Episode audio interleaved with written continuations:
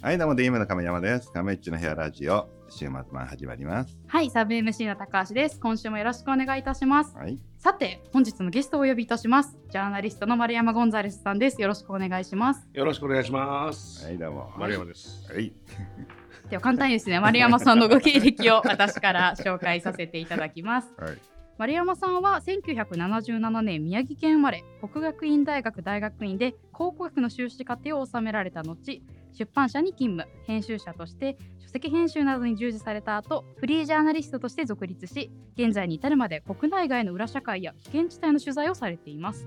2020年に開設した YouTube チャンネル丸山ゴンザレスの裏社会ジャーニーは登録者数100万人を突破。社会の裏側が知れる教養バラエティ番組として多くの視聴者に支持されています。というわけで今日は丸山ゴンザレスさんに来ていただきました。はいはいはいはい、いやいや、ちょっと攻めた。はい。攻めてた。いや、俺もなんかもう、いや、この1時間ぐらい前からちょっと YouTube5、6本見せ,、見せてもらったんだけど、う んちょっと勉強が足りなかったからさ、はい。い、や見たらもうなんかすげえ濃い内容ばっかりでさこれ大丈夫？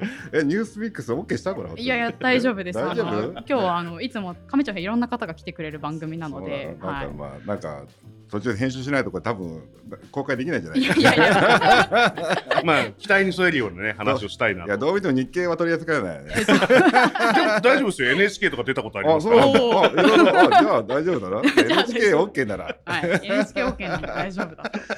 でも僕本当亀山さんに、うん。あのお会いしたくて今日対面の、あのはい。収録をリクエストしたの僕なんですあ、けど。はいはいはいはい。あの実は、あのお会いするというかお見かけは以前からしてたんですよ。あ、本当に？はい、あよくこのうん。オフィスに来てたんで。あ、そうなんだ。はい、じゃあ、で、うん。よくいろんな方から紹介しますよって言われたんですけど、うん。ただ挨拶しても、うん。亀山さんの記憶に多分絶対残んない それ初見でうん。それや使っそのカード使っちゃうのうん。もったいないじゃないですか、うん自己紹介というか。はいはい。でいつかなんかであのお会いすることそういう企画とか持ち上がったら、うん。まあ、あのこっちからお願いするとか誰かゲストであのリクエストお、ね、いませんかみたいに言われたら言おうと思ってるところに、うん。この話来たんで、あ、ニュースピックスから。はい、ではいしかも最初リモートだったんですよ。うん。それじゃないだろうと。うん。やっぱり亀山さんと直で こう会ってみたいなよくそこの喫煙所でね タバコ吸われてるのとか、はい。はい。はい。あのはあのあ亀山さんだと思いながらさーっと避けてはいってで、えうち、うちをこう取材して、うち、うちの裏社会、裏を探ろうとしてた。山さんのあの若き日の裏とかはものすごく興味がある。いろんなところであのなんだろうな。噂っていうか、うん。あのビジネスマンっていうよりは勝負師としての噂はよく。あ、そうなんだ。なんか、お。それどこまで、あの、後でカットしてもらわないと。そんな悪い話じゃない。いやまあいそうかそうか。はいうん。だから僕あのちょっとさっきプロフィールのところで、あのだ学校出た後に出版社に勤務って出てるんですけど、うん。この間この1行の間にうん。数年あるんですよ。うん出てから就職するまでの間が、うん。結構こうあの、まあ、時代があんまり景気が良くない時代で、うん。あの日雇いバイトとか、はいはい。あのまあ、無職というか、うで、まあ、あの歌舞伎町とかで、うん。あの怪しげなバイトとかしながら暮らしてる数年間があったんですよ。はいはいはい。その後の出版社とかに勤務して、はいはい。あの本書いたりとかしていく流れがあったから、はいだから僕がそのよくこのプロフィール出てくるとどこで裏社会とかそういうのに興味持ったんですかっていうの実はそのあたりがあったりするんで、ん。プロフィール的にはよく端折られがちなんですよね。あ、なるほどね。はい、だから考古学とその裏社会でその海外の旅っていうのがなんでこれがミックスされるのっていうのが確かに。よくよく聞かれる。いやいやいや、なんかこう考古学から裏社会、裏社会と考古学ちょっと似てるもんだから。これ実は亀山さんのあの、うん。趣味って聞いてるんですけど海外旅行とか旅とかお好きだって、ああ、はいはい。僕もあの、ずっと10代の時から青春ジェアスキップとか海外バックパッカーで行ったりとか、はいはいはいそういうのがあって、うん。その流れとうん。考古学とうん。がまあ裏社会に対する興味がまあ同時並行で走ってたっていう感はいじです。はいはい。なるほどね。はいまあでも確かに昔漫画でキートンって漫画あったけど、考古学となんかそのはい探偵みたいなことやってたね。まさにその通り僕の愛読書だあ、いいですよ。やっぱり。はい、だから終始であのやめたって一応言い訳はしてます。マスター・キートンなんで、あれもあマスター終始なんで、はい、もう本当それで、あのー考古学的な視点でうん。世界を取材するジャーナリスト的な活動をしているやつっていうことで一応自己紹介は、あのなるほどね。そんな感じですかね。やでもまあまあ知らない人もいるだろうからはい。えこれ今え活動としたジャーナリストとしてえ？まあそうですね、ジャーナリストっていうと、うん。ちょっとあの亀山さんの付き合いのあるすごいちゃんとした人たちと、うん。あの同じカテゴリーに入るじゃないですか、うん僕気持ち的にはというかやってること自体は情報屋だと思っててうん。海外で見聞きした話とか、うん。そういう記録したものに、うん。自分なりにこれはこういうものですっていうふうにこう付加価値をつけていくわけですね、はいはいはい。情報整理して、はいはい。それを日本で販売してるってイメージですなるほど。じゃあまあちょっとエリート系ジャーナリストちょっと違う感全然このプロフィールから全然そのエリートジャーナリストに 全く出てこないじゃないですか。まあ要はじゃあ歌舞伎町行ったりなんていうかその海外でやばいとこ行って、はい、もう実践ストリートスマートジャーナリストみたいな、まあそうですね、スマートにはなってないスマートではないか。いやいや。本ストリ当あのートコテコテだねじゃあ。それはあると思います。うん。でもなんかあの、はいはい。こういうのやってて、うん。あの亀山さんってその海外ってよく、うん。あの行かれてるじゃないですか。はいはいはい。あの数年に一遍なんかうん誰にも何も告げずにフラッとどこか行くっていう話はよくおみ耳にしてたんですけど、だってアフリカのビジネス立ち上げたのもアフリカそれで旅してて、うん。なんかアフリカ来ると思って始めたんですよ、ね。来ると思ってなんか失敗して撤退したけどね。5年ぐらい頑張ったんだけど、いやでもあのタイミングでアフリカやっぱ拾う拾うっていうかその、うん。そういう場所として見つけるっていうか、あの 興味をそこでなんかあのー抱くっていうのはやっぱすごいなと思いましたけどね。えちなみにえ今何歳だっけ？今45で今年6になります。あそうかそうか、はい。俺が62だからまあそうだね。多分えそのじゃあ20代ぐらいだと歌舞伎町とかそれにもうろうろしてたんだ？うろうろしてましたね。うんあの本当にあの頃はだからうろうろしていると雑誌が元気だったんで、うん。雑誌の記者とかいっぱいうろうろしてるんですよ。うんで飲み屋とかで仲良くなっていって、うん。あのー僕は趣味で、うん。あのそういう変なところに顔出してたから、はいはい。あのーそういうのやってるんだったらちょっと書いてみないみたいな感じで書いてましたね。ああなるほどね、まあ、俺62だからちょっと俺も二十歳ぐらいの頃に歌舞伎町はうろうろしてたけど、うん、まあそこで露店とかやってた時期があったから シルバーのアクセサリー。うん、メッキもあるけどね。あ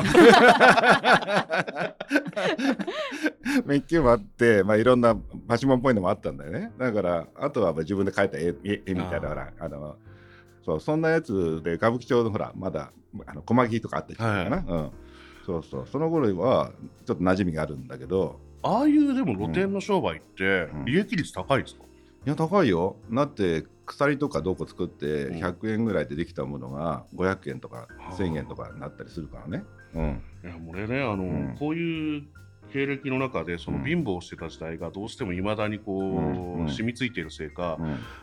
この僕の取材のテーマって、うん。あのさっきギャングとかやばいところとか言ってるんですけど、うん。のそこうのん。ビジネスなんですよ。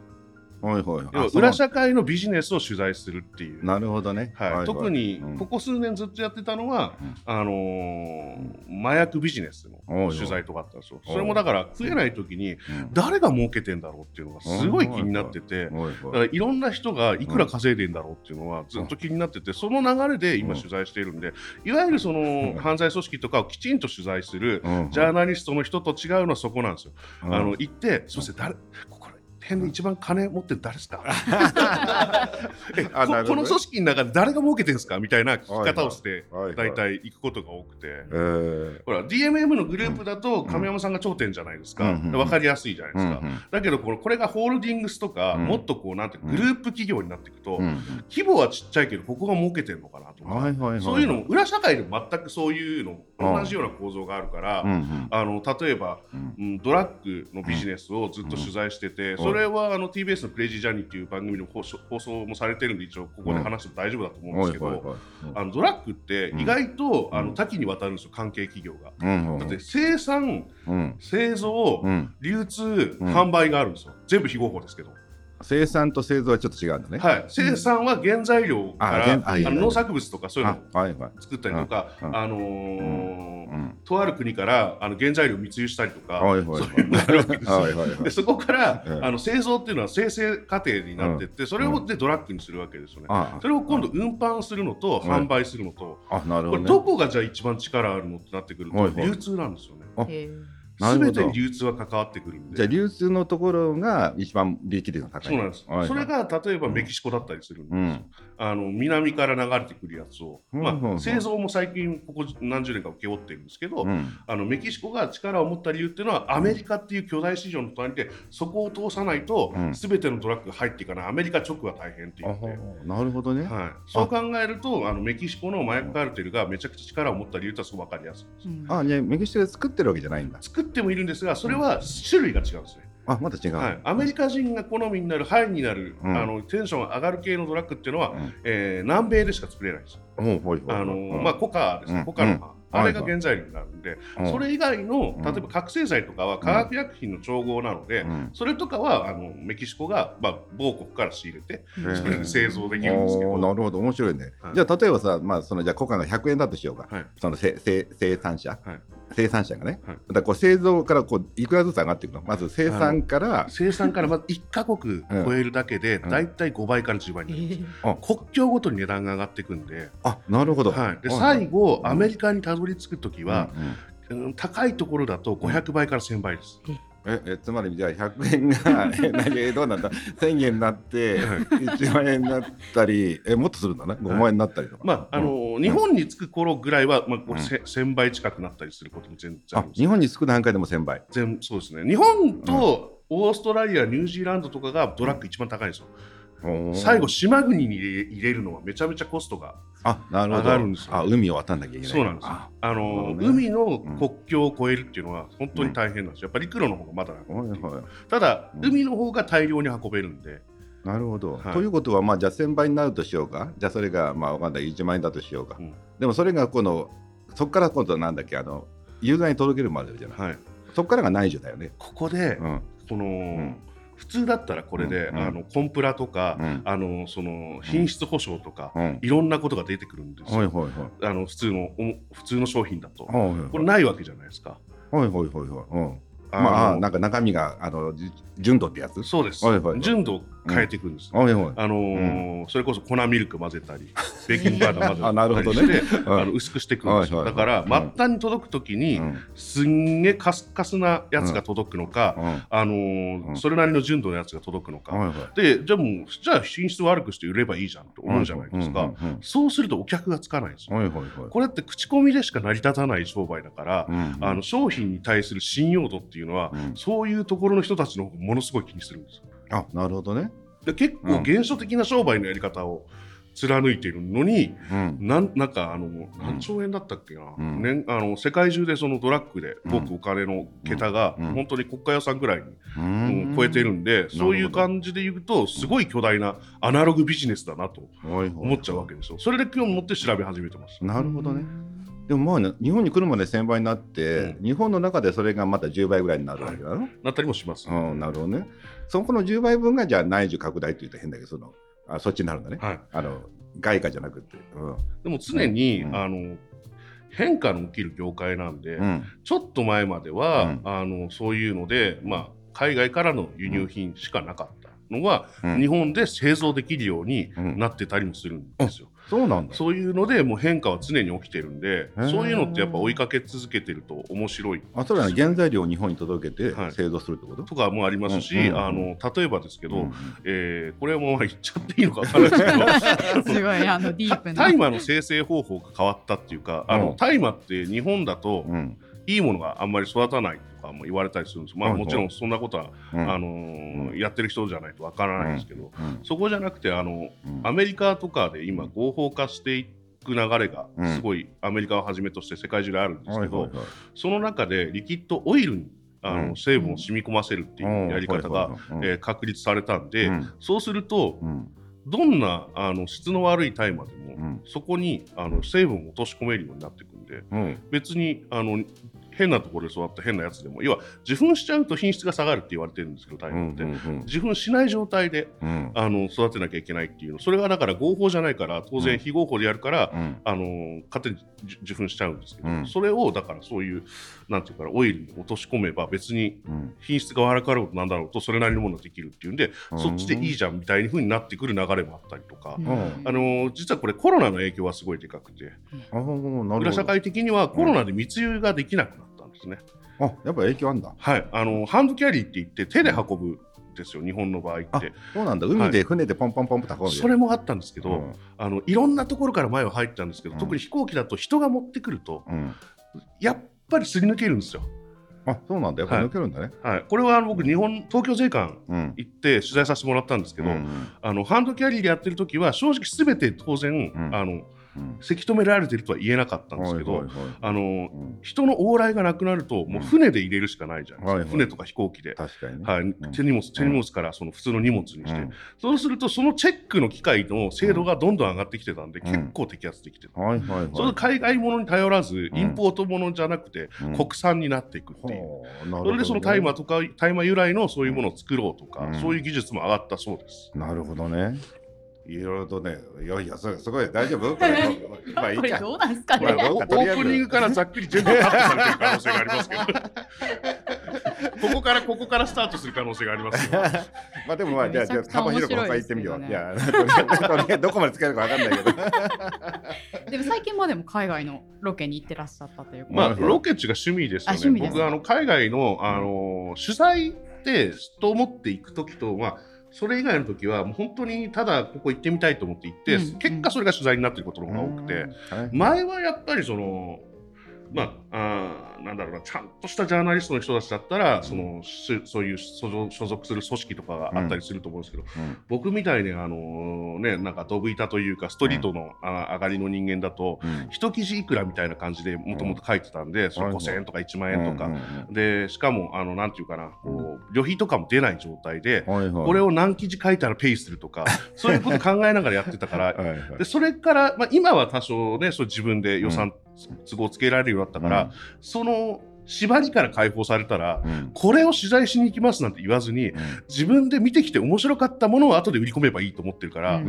なんかそういう意味ではあんまり決めずに行っちゃうこともあって、うん。うんうんこの間ちょっとスリランカ行ってたんですけど、スリランカはあのちょっと経済がちょっとねあの、うん。低まあちょっと破綻したりとか、うん。ちょっと、えーと数年前10ちょっと前、えー、10年前だったかうん。な、あの内戦が内紛内戦があったりとか、うん。結構そのイメージが悪いんですよ。うんただその内戦の後の数年間はけなんていうか女性人気がの、うなんかあのあるなんか旅行先として注目されて、うん。注目ばっと上がってる時に経済破綻してコロナが来て、うん。旅行業界がぺっしゃんこになっちゃったんですよね。うんう。んでそんなところ今確かに誰もあんまりみんな行ってないよなと思って、うん。行ってみようと思って行ったら、うん。意外と面白くて、うん。あのー僕みたいなねあ僕はあの YouTube やってるんですけど、うん僕程度のうん。あのあの拡散力でも向こうの結構偉い人が会ってくれてですね、う。ん。なんかこうこういうのをちょっと日本にアピールしてほしいみたいな。いろいろ言ってくる 自分のサイト俺もさっき見せてもらったけど、はい。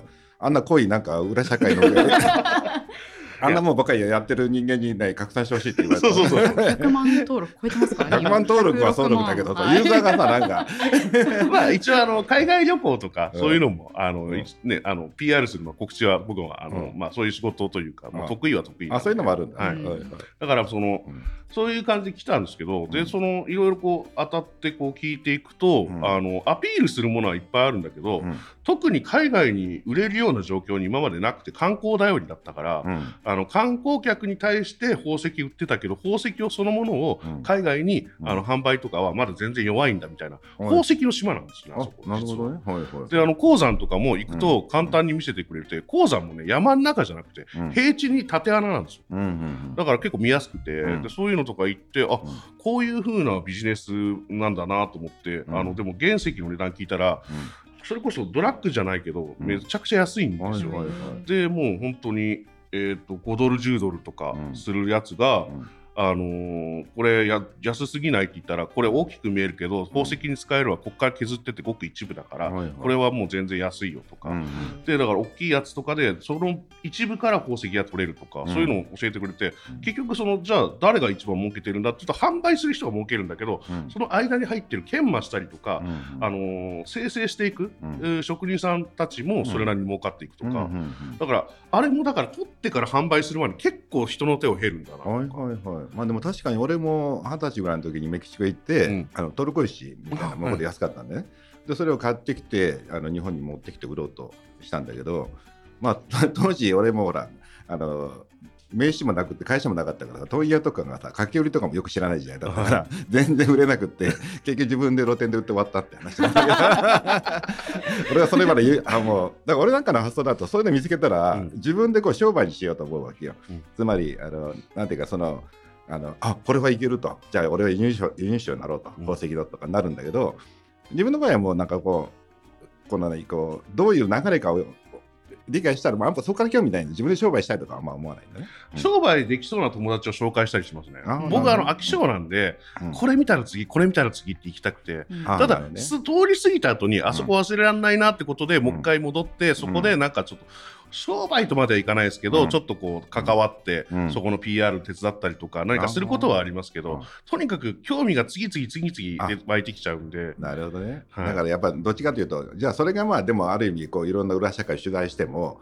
その取り込まれなかった要因かもしれないね。ジャーナリストとの気質がこビビリではありますからねね。あの、うんだからその踏み込むスイッチ入って踏み込んでいくのはいいんだけう、ど、うんその人たちとずっと長く、うんあの商売なりなんなりして付き合い続けて、うん取り込まれない自信はないわけですよ。だからほどほどの距離感でいいなと思ってて。ね確かにあの距離感大事よね。そうですね。うんいやでもそのいや YouTube いろいろ見たらさいろんな強盗のとか詐欺の問題とかさ あと八百長とか、はい。もうなんかいろんなコンテンツ出てきてさもうこれ面白いっていう。あれはもう当事者の人たちうん。がゲストで来てくれるんですよ。うん。昔強盗やってましたとか、あの詐欺師でしたと。これからあの警察、もう裁判経てもう収監される直前にうん。うちに来てくれて、うん。あの収録して、うん。えっ、とこれから罪償ってきますみたいな。それで特殊詐欺の、うん。特殊詐欺じゃねえと仮想通貨詐欺のうん。からくりを話してってくれたりとか。はいはい、なんか元ヤクザがどうやって抜けるかとかいろんなのがあったしさ。なんかうわすげえみたいな。なんか牛島君の世界みたいな。真鍋さんとはちょっと仲はいいです。あそうなんだ。この間も沖縄で飲みました。あいやいや。いやすげえ勉強になったよ俺。真鍋さんとか、うん。その辺もそうですね、だから僕がさっき言った歌舞伎町時代とかにうろうろしている中の一人が真鍋さんだったりとか、うんそうですね、ん。だからそそういう、あだからその頃からうん。僕とうん。もう一人一緒にセットで、セットとか相棒がいるんですけど、うんその俺たち YouTube 始めるにあたって、うん。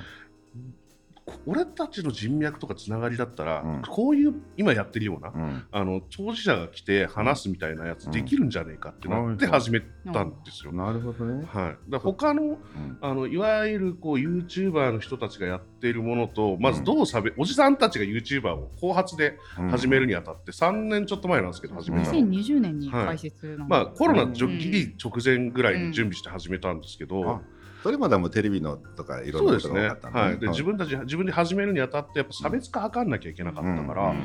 その時にいわゆる YouTuber とどう違うものを出すのかっていうので、あのーまあ、取材力とコネクション、これに関しては今の若い子たちにはうん。多分あのとはちょっと一線を画すものがあるだろうと自分たちのこう持ち味を使った上でなおかつ企画性が高くなっちゃうと、もうおじさんっていうかおじさんマインドだとですね、うん。嫌になっちゃうと思って、うん。だからあの同じ座組というか、うん。あの形を作って、うん。そこを淡々と続けていこうと。上がり下がりあるけど、最終あのベクトルはあの上向くだろうから、うん。あの落ちてもあの上がっても気にせず同じことをずっとやり続けようっていうスタンスでやってたんですね。いやいやでも確かにねあの本当面白かったよ。なんか俺もなんかいろんな YouTube 見るけど まあほらこれこれとかガシとかいろいろいるじゃない、はい。いやもう全然あのもっとこ内容濃くて面白かったねなんていうかなうわーすげえみたいな。うんラジオ的にやりたかったんですよね。画面正直なくてもいいと思ってて、ああはいはい、はい、であの、うん。それでトークといトークで聞かせるためにはあの僕あの出版社時代に、うん。あのお世話になった社長が、うん。よく口癖に言うように言ってたんですけど、ん。出版社の仕事っていうのはうん黒いものをうん。黒いまま出すんじゃないと、はいはい。黒いものに味付けをして、うん。あのん。本出すから本が売れるんだっていうのを、はいはい。あの口酸っぱくして言われてて、うん。だからあの怖い人が出てきて、うん。怖いまま出しちゃったら意味ないなとい思って、やそれはあれだね、うん。はい、それで僕はちょっと賑やかして話したりじゃあこのあのねほりはほりみたいにこうぬいぐるみかぶって。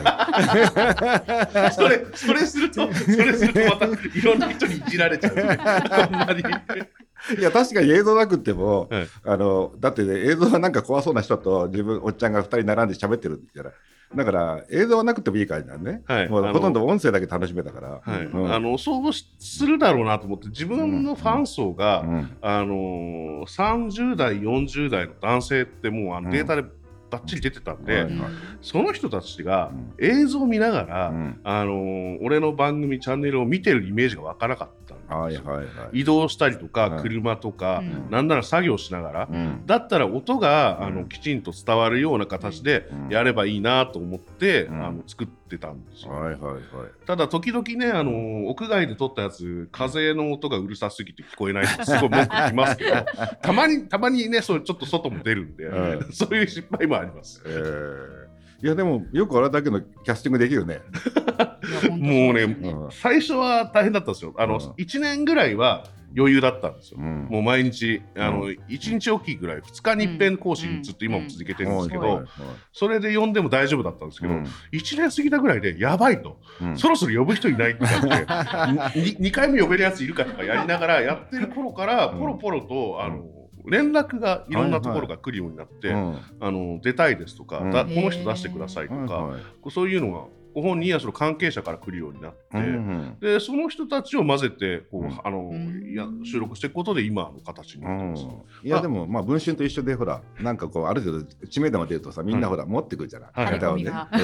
そうそう、あとはもう犯罪だけじゃなくて社会の裏側っていう風にしたんですよ。うんうん。あのー裏社会じゃなくて社会の裏側にすると、うん。一つの専門業者の人の、うん。なんかそのそっち側から見たうん。意見っていうかあのネタだと、うん普通に世の中の人が楽しんでもらえるんで、うんうん。あのーそれこそ、あのーうん。警察でもそうだし、うん。えー、騎手の人が元騎手の人が出てくれたりとか、あのー芸能界とかもね、はい。うん。そういう感じで、あのーうん一つの分野でずっとやってる人って、うん。あのこれ出版界でよくい、まあ、僕のいたところがだけかもしれないです言われてたのは人間ん。生きてればうん。一冊ぐらい書けるネタが必ずある、はいはいはいだからそういうふうに思ってみるとだどの人でも絶対面白いネタはあるはずだという前提で、うん。その人にこう聞き取りをしたりとかしながら、あのじゃあこれちょっと話しましょうとか、うんはいはい。そういうふうにやっていつもネタを見つけていく感じですね。うんいやいや本当にねいろんないろんなキャラ出てきたからさ本当は ねあれですよ。亀山さんにも出てほしいなと思ってたんですよ。俺俺はなんか嫌だなあれ。出たくないな。いやいや、これあメールでの、ただ、あの、亀山さんに裏側っていうよりは、あの、亀山さん本人の、あの、心の裏っていうか、勝負師としての部分をちょっといつか聞いてみたいなと思ってて、俺、あの、各所でうん。亀山さんの噂を耳にするって、うん。まあ、さっきね、ちょっと打ち合わせの時言ってたじゃないですか。うんあれの一番よく聞く噂が、うん。亀山さん海外旅してる時に、うん。強盗かなんかに拉致されて、うん。殺されかけて、はいはい。でそれであの奇跡的に助かってそれから怖いものがなくなって DMM が大成功したっていう噂を聞くんですよ。勝負師だなと思って俺。まあほなんかちょっとちょっと歪んでるような気もするけど。え本当なんですかそれは？いや別にその別に悪い人に捕まったってもうあのあの軍人にっていうかその戦場行った時に、はい。あのそこの軍軍に捕まったってことだ。ああ。いやそれはそれでちょっとすごい。すごい話いやですいやだからそれは悪い人たちっていうよりも、はい。本当に俺がそれこそまあちょっと興味本位であのみんな真面目に戦争してるところに行ったわけよちょっとね、あのでそれの時にちょっとあの拘束されてみたいなあのっていうことはあったけどね。あの別にそれって怖いものがなくなったわけじゃないよ。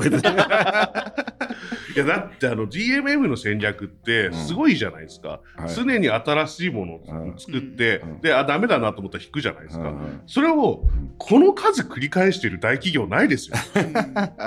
いやでもそれで言うと、まあ、多分自分もそうだろうけどいろんな国行くと、う特に途上国とかそういうあの結構紛争地域いろんなとこ行くとさなんか日本ってまあなんだかんだ言っても平和じゃない、そうですね。うん、あの裏とかなんかやばいとかいろんなとこ言うけどまあ他の国に比べたらさ結構平和だなと俺思っちゃうわけよ。はい。うんそれはありうんだます。からその辺で言うとやっぱどうしてもなんなんとなくそれを見てくるとなんか日本で起きてることがなんかちょっとほら可愛いって言って変だけどあのああまああの平和だなって思っちゃう なんていうかなそういう前提があるから勝負に出れ出やすいというか、できる、勝負できる感じなんですか、あまあでもまあまあでもそういうので言うとちょっとなんかいろんななんていうかなまあ例えばいろんなろくでなしとか悪いやつもいるけど、うん。なんかなんとなくなんていうか可愛いって言っちゃ変だけどそのあのまあそんなひどくないよねみたいな、うーん。うん。まあ、なんていうか日本で言っても例えばじゃあその、えー歌舞伎町とかその辺のポン引きに比べたらさ北海道の方が素朴だよね、うん。北海道のそのなんかお兄さんどうのって結構親切なポン引きがいたりとかさ、うん。いるじゃない？そういう。そういうので言うと世界から見ると日本全体のなんかその悪いやつらもそんな悪くないみたいな。うん。うん。意外とね、うん。あのちゃんと学校出てたりしますからそうそうそうそう。うん。いやもちろん最近もねちょっと海外並みの強盗とかほらうん。いろんなこと出てきてるから、うん。ちょっと昔に比べて結構ちょっと状況変わってきたけうどん。もともとはさなんか結構学校で不良ぶっててもそんなほらなんか要はエリートエリート校学校の進学校の不良みたいな雰囲気、あの他のやんちゃなとこに比べると、うん。あの海外とか見てるとね、うん、向こうだと本当救われないぐらいほらなんていうかなもう、はい。生きる死ぬとかそのなんかもっとあるじゃない？ごなんかもうここいつはもうどうしても更生させようがないぐらい、うん。子供の頃からほらとかね、うん。っていうのに比べたらなんかまだあのまだなんとなく親がちゃんと面倒見てくれてたりとか、まあいろいろいるけどねそれも。そうですね。うん。構成ってほらもともとあの、ん普通だった子が悪くなったから戻せるんであって、うん。生まれた時から、うん。そのうん。善悪を知らない子たちとか、うん。当然いたりするんで、あそね。その子たちをうん。解き伏せたり、これは良くないよとか言っても、うん。しょうがないんですよね。うんだ。からあの子たちというかそういう悪い連中と接しててあの、うん。そこでもだから僕にとってビジネスが分かりやすくて、うん。そのどんなやつらでもこうすると儲かるとか、うん。こうするとメリットがあるとか、うん。そういう話の方が通じるんですうんよね。うん。確かにねそこは本当に思うよね。だからよく地方なんかは地方なんかでその例えばヤンキーのグループあるじゃない、うん。うん。その中その中のルールの中であの結構なんていうか要は金もなかったり力もな能力もないやつらが結構なんか仲間同士でこう組んだりとかするっていうので生きようとするわけじゃない、うん。そういうのをやっぱりあの見るとままだなんとなくそのまだ連帯感があったりとかするけど海外だとなんかそれ自体も結構もうちょっときついなみたいな時も感じるわけよね、いろんなその 他の国見るとさ。うんうんそういうのうん。でやっぱりこう行って、なんだろう、うん亀山さんが海外に行ってそのいろんなとこ旅するっていうのは、うん。その現実を見て刺激を受けるためなんですかそのビジネスの種を探すだだけじゃなくてその、うん。自分のその若かった時のこうマインドを取り戻すというか、なんかそういう心への刺激とかそういうのもあるんですか？ああどっちかというとその、うん、あの若い頃は、まあ、仕事もしてたけど、まあ、一方でなんとなくちょっと何か見つけたいのはあったわけよ。その、うん。なんていうかなそのもっとリアルなものを、うんちょっと日本ってぬるいなっていうような印象があったからさ、うん。その昔の学生運動じの時代とかの次の世代だから俺ら、うん。うん、なんかやっぱもうなんとなくみんなあの結構従順で平和な時代だったからどうしてもそういう刺激じゃないけどなんかそのいろんな世界のなんかちょっとあのリアルな社会みたいなっていうのはあったよね。うん。で今でも時々やっぱりこういうとこでほら綺麗なオフィスで仕事してるとなんか忘れちゃうことがあるやつ、うんうん、なんでねやっぱたまにちょっとで原点に戻ってなんていうかその会長の亀山というよりもジャスト亀山みたいな。うん。なんかそういうかっこつけどね、なんとなく、ただのっていう、ただの亀山の方が、まあなんか面白いからっていうのを時々ちょっと思い出したいなと。うん。本当行きたいっていうよりも、行かなきゃって感じが、ね。うん。僕が言うのもなんなんですけど、亀尾さんがその旅するのうん社内の人止めないんですか？だって いなかったら あの結構大変なことも起きるじゃないですか。まあそれはもうもうあのうちの会社って独裁者だからさ 行ってくるねって言ったらまあ行ってらっしゃると言うしかないっていうそれはそれですごいですよね。そういう環境を整えてきてるっていうのも本当すごいですけど。でもまあ昔は本当にねあの行く時にじゃあ俺のあの1ヶ月の給料みんなに渡して、うん。みんなで分けていいから行ってくるよって言ったら行ってらっしゃいって言ってた そんな時代から。そうそうそう。時々1ヶ月から連絡取れなくなりましたみたいな感じで連絡取れなくなるっていうのも、うん。あの今って意図的にシャットアウトしないと、うん。あのそうならないじゃないですか。うんあのやっぱこの10年15年で変わったのって海外行っても連絡がついちゃうっていうことそうそう。ですよそこはね俺もねあのだから最近はスマホ一応持ってったりするのよ、うん。うん、だからやっぱり昔とはちょっと違うね。うん。昔本当に連絡取れなかったから、うん。あのその時の方がやっぱり自由になれるというか、うん。ちょっとこう浮世から離れてちょっと普通になれるっていうのはあるよね。そうですね、うん。僕の時だとうん。スマホじゃなくて、ん。ガラケーとかあったんですけど、海外通じないから置いてきますから、うん。もうあのー家出て成田向かう時はうん。もう何にもうん。手に持ってない状態でうん。やっぱ行けるのがすごい良かったんですけどね。うん。だからもうやっぱ行ってからほら結局チケットだけ買ってあとは何も予定ないからさ、うん。適当に行くからさ本当本当と行方不明になっても多分そのまま分かんないっていう 社員からするとどこ行ってるかよく分かんないっていう一回経って帰ってくるぐらいだけは一応約束はしてくんだけど、はいはいはい。うん。そういう時に、うん。あれなん亀山さんってやっぱあの移動す移動って、うん。これ結構、うん。いろんな人も聞くんですけどあの飛行機とか何かもうあのクラス上げる方ですか？それともあの、うん。あえてこうエコノミーとか行く感じ？どういう感じですか、はいはいあの電車とかもあるじゃないですか。まあ、基本的にはまあもともと格安のあのチケットあるじゃない、はい。ああいうのでほら別に俺俺が行く時って旅行シーズンじゃなくてあの、うんどっちかというとビデオレンタっていうか暇な時は2月とかなのよ、うん。だから2月とかにまあ行ったりするから、まあ、一番安い時があるから、うん。そういうのでまあとりあえず行く感じで。あでもーやっぱりそういうのって移動ってうん。どうなんですか？亀山さん的には移動時間って大事なんですか、うん。移動時間はねいやそんなだってよく飛行機とかでいやいや一番最後に乗ると、うん。パッと見渡すとさ3つぐらい席空いてる時があるエコノミーでも。だそこに自分の席じゃないけどさって行って横に倒して寝ちゃえばさもうフルフラットに寝れたりするんだよ。慣れてるな。まあ最近はかみさんと行く時はいいクラス取るというか、うん。あのうんあの家族旅行はそういう時はあるけど一人の時は結構気楽にあのそういう感じでやってるかな。空いてるとこあるみたいなあ感じ。ああそこ空いてるからって言って。でなんか本当に若き日のあの亀山さんを思い出すための旅なんですね。まあそうかな、うん、思い出すというかねまあやっぱりねなんだかんだとまああのいい気になっちゃうからね。いい気になる感じなんですか？僕あの見てると結構あの皆さんに愛されてる感じはあるんですけど社内的に。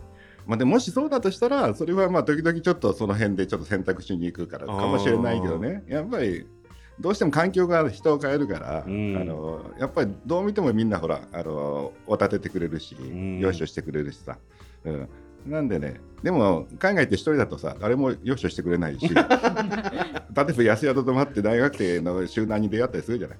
そしたらなんか優しい女子女子大生がさおじさんもこっち来る？とか言われて声かけてくれるとかなんか身にしみてあ嬉しいありがとうみたいな。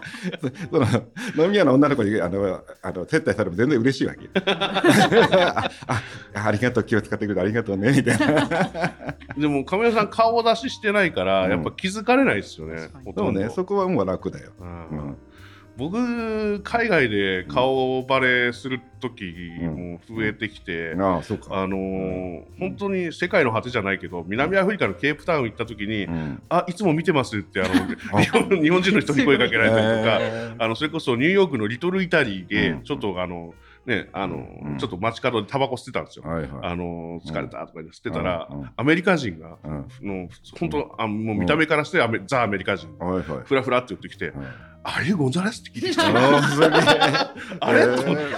おいどういうことと思ったら日本語勉強してて、うん。YouTube 見ててそれでチェックしてたってあなるほどね。もうあそうかそうか。ああいう番組そんなんで。そんなほら別にあのおじさんの番組だからなんか外国人見てる印象なかったけど。そうそう。それでたまたまだったんですけど、うん。そういうのになってきてそんなのが重なってくるとうん。俺もう海外で悪いことできねえと思ううん。そういやいやもうだからそれで俺なんか売れちゃったらもう誘拐されちゃうからそうね。もう本当にありますから。そういう意味ではあうん。の気をつけるというか顔出し、うん。あんま堂々としないのは確かにた賢い戦うん。略だよなと思いましたね、うん。まあ日本だとまあ絶対そのことないかもしれないけど、うん。海外まあマジであるからね。そうなんですよ。うん。そうそう。誘拐が一つのビジネスとして確立してたりしますからね、うん。なんかその DMM ってそういう海外の、うん。なんていうかまあ、まあ今の犯罪のビジネスですけど、うん。実際にそのそういうことじゃなくて海外に亀山さん行って、うん。あこういうのいいなと思って日本にこう入れるみたいなそういう発想がやるのって、うん。亀山さんのトップダウンだけなんですか？その従業員の人たちというかスタッフの人たちが、うん。あのこういうの面白いからやりませんかみたいな来て始めることもあるんですか？でもここ10年20年ぐらいはもうどっちかと本当に下のやつが持ってくる感じだよね。昔はもちろん俺がこれやるぞってこう押してた時代も、まあ、40歳ぐらいまでそうだったかな、うん、でもここ最近になるともうほとんどみんなが持ってくる案件でこれはダメだろうとかああこれはまあ分かんないからやってみようかみたいな。そういうのがあるよね。ううん。結構わかんないことが多いよ最近はサッカーチームやりましょうとか萌え萌えのゲーム作りましょうとかさ なんかもうねなんかこれよくわかんない。当たるとかもわかんないみたいな。二次元のなんか劇場やりましょうとか言われてもさわかんないしなっていう。前にロケットをやったじゃないですか。はいはい、あれを亀山さんだったんですか？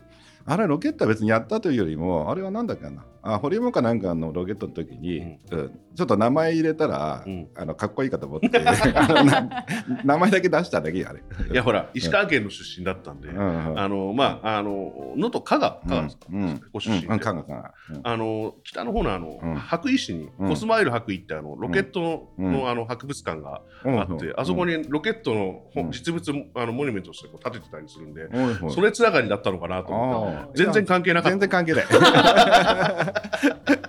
いや別にロケットもやってもいいんだけどうちの社員が持ってこないからさ。はい。いやもう最近やっぱりさすがに現場出て自分がほらこうやろうゲーム作ろうとか、うんあのなんかそのサービスやろうっていうのはあんまないんでどうしてもほらやりたいってやつが来ないと俺もできないんだよ。まずね。だからロケットやりたいってやつはうちの会社いなかったから。あでたまたま会ったホリエモンがちょっと名前こう売りますよとかって言うから、あじゃあちょっと貼ったらいいかなと思ってやって飛ぶかと思ったら落ちちゃったけど。ー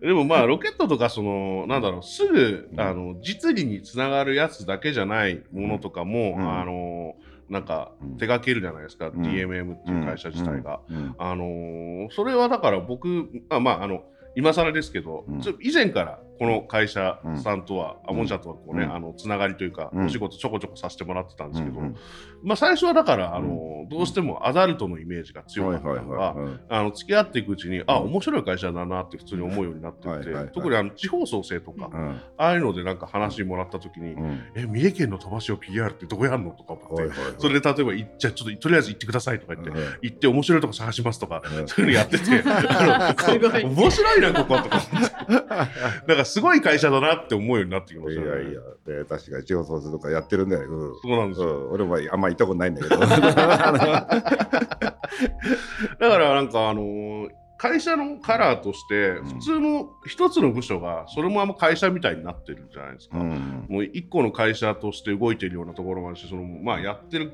規模もねそれぞれあると思うんですけど、うんでもだからあのこれだけバラエティーに富んだ会社を束ねてる亀山さんって、あの全部把握しようとしてるのかそれとも、うん。あの部下にある程度任せて自由にやってるのかどんなタイプの人なんだろうなとか、会うまでものすごいこういろいろ人物像を想定してて、で一応僕もあのジャーナリストを名乗る以上は、うん下調べとかもしなきゃと思って、何人か DMM 関関係者に聞いたんですけど、うん。大体口揃えて皆さんが、うん普通のおじさんですって言う。んです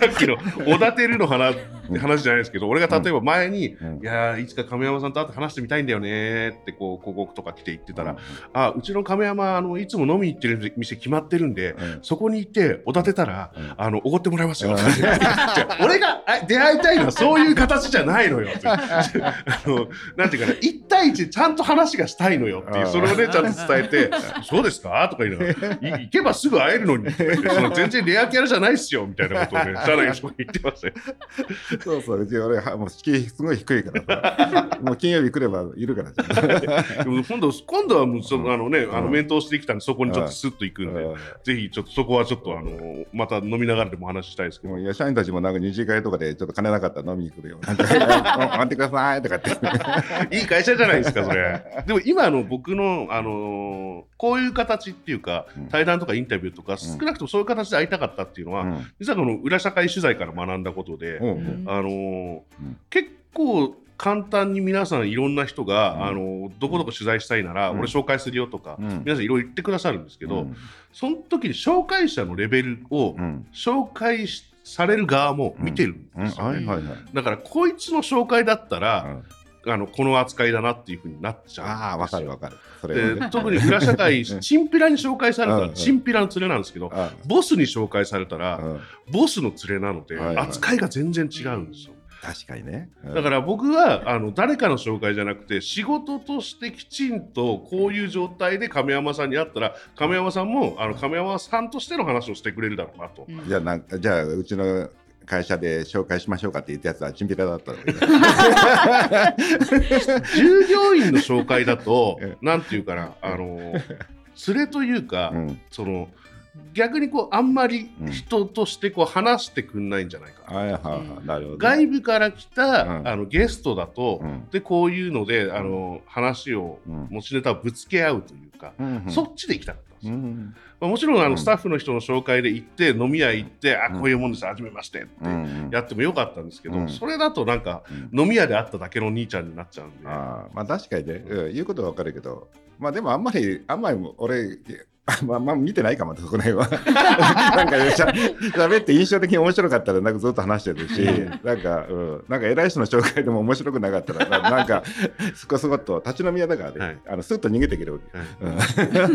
うん。なんかあの、うん。そこは、うん。あのそういう人だって仮に聞いてたとしても、うん。やっぱり自分で見極めてからこそ、はい。あの入りたいところはあっあて。なるほどね、はい。はいはいもううん。実際あの俺スラム街とかギャングとかで、うん。あの取材の時に、うん。あのーうん。下っ端から行くとすんごい上まで行くの時間かかるけど、うん。もうボスから行ってポンとトップダウンでダッと取材できることのがうん楽だったりと分かったりとか、うん。あのースラム街も、えー入るのもうん。一人であの一人でただ行ってくるだけで何のリスクもなくて簡単にできるんですよ、うん。カメラ持っていくとなると、結構面倒くさいんあで、そのうん。ね、あのその街のリーダーを探して、うん。そこから紹介してもらっていくと街の人たちがみんなわっとこあう動くのを見てるんでなんかなるべくその自分のうんうまくいくいかないにかかわらず自分がこうやるべきだと思ったことに心情に従って動いてこけたなら別に修正できるんだけど、うん。もやっとしたまま適当に動いてしくじった時に修正できないんで。ああでも確かにあの悪者の方がなんとなくこう縦社会とか、うん。そのなんかどの格のやつなんだとか結構こだわる人いるよね。そうですね。その考え方っていうかその論理って、うん。あの国境国籍関係ないんですよね意外と、うん。はいはい、どこの国も割とそういうのがあって、うん。で言葉が通じなくても、うん。その論理が分かってるやつかどうかが伝わると、うん。意外と心を開いてくれるっていうのがありますね、はいはいはい。確かにね。うんじゃあこの辺でなんかまああの前半は終わってちょっと次回に続くということで。次回はじゃあ何を聞こうかな。まあちょっともうちょっとその今うん。ここ最近のこの裏社会を取材してちょっといろんな違いみたいなものを、はい。はい。ちょっと聞かせてもらおうかな。はい。じゃあまた。はい。